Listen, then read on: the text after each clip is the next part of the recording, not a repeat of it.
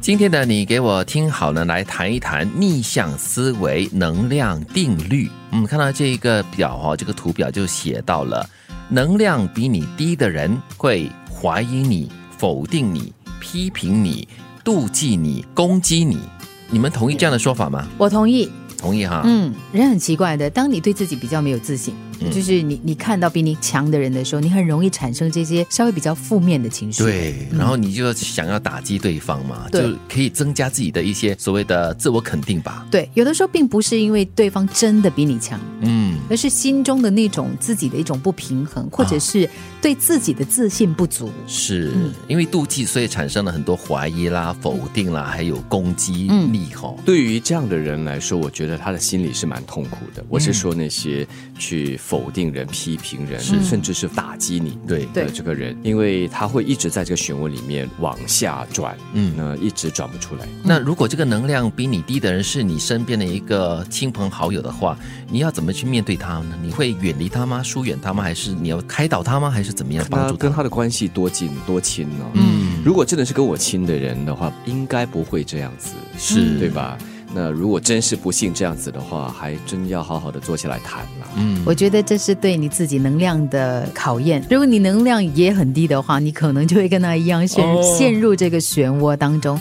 如果你的能量真的是比较高的话呢，你其实就能够很有智慧的去应 对。嗯，这个图表又出现了另外一种人了，就是能量同频的人，他会喜欢你、肯定你、欣赏你、陪伴你，还有珍惜你。嗯，所以我们就是要跟能量相同的人、同样频率的人，呃，相处多一点吗？嗯，肯定是。我觉得当我们接受到一些正面的力量的时候，其实我们会越变越好的。嗯，我们就说合拍嘛，就是这个思维频率，或者是在生活中的一些生活习惯啊、方式，甚至是爱好相近的话，就很容易就这个心心相惜嘛。而且相处真的是非常的融洽、和谐，可以得到对彼此间的一些关爱啦，还有爱护哈、另外一个级别呢，就是能量比你高的人，他会理解你、包容你、扶持你、守护你以及成就你。听起来好像就是爱你的人嘛。啊，对啊，所以应该可以跟这样的人多接近哈、嗯，其实我觉得我们应该立志做能量高的人，对并不是因为你要比别人高，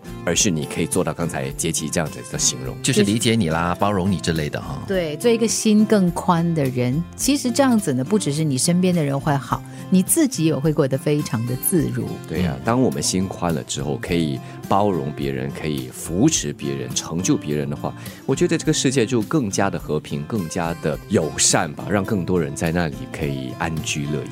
是从这个逆向思维啦、能量定律的这个图表上，我们就得出了这样的一个小小的结论啦，就是和你不一样的人在一起呢，就会有不同的事情。爱情是如此，友情是如此，家庭和事业都是如此的。嗯，不过呢，这个图表让我想到了，这是人生的一个过程跟定律。我们肯定会有低能量的这个时候，我们会对别人产生怀疑、否定别人，都是一些比较负面的这个能量。但是如果你提醒自己的话，你可以提升你的能量，反而去欣赏对方，然后呢，给对方更多的这个支持，他会有一个所谓的回响。到最后，你就会发现呢，诶，其实能量真正提高的人是你自己。是，而且我们说一个人的能量哦，时高时低啊。当你在处于这个比较能量低的这个阶段哈、要有这样的意识，知道哎、你的这个负面情绪存在。嗯那、我们之前不是给大家说有关这个正念吗？啊，这个时候啊，如果你能量高的话，你可以通过这种正念、平时的练习，把自己尽量的拉出这个低谷。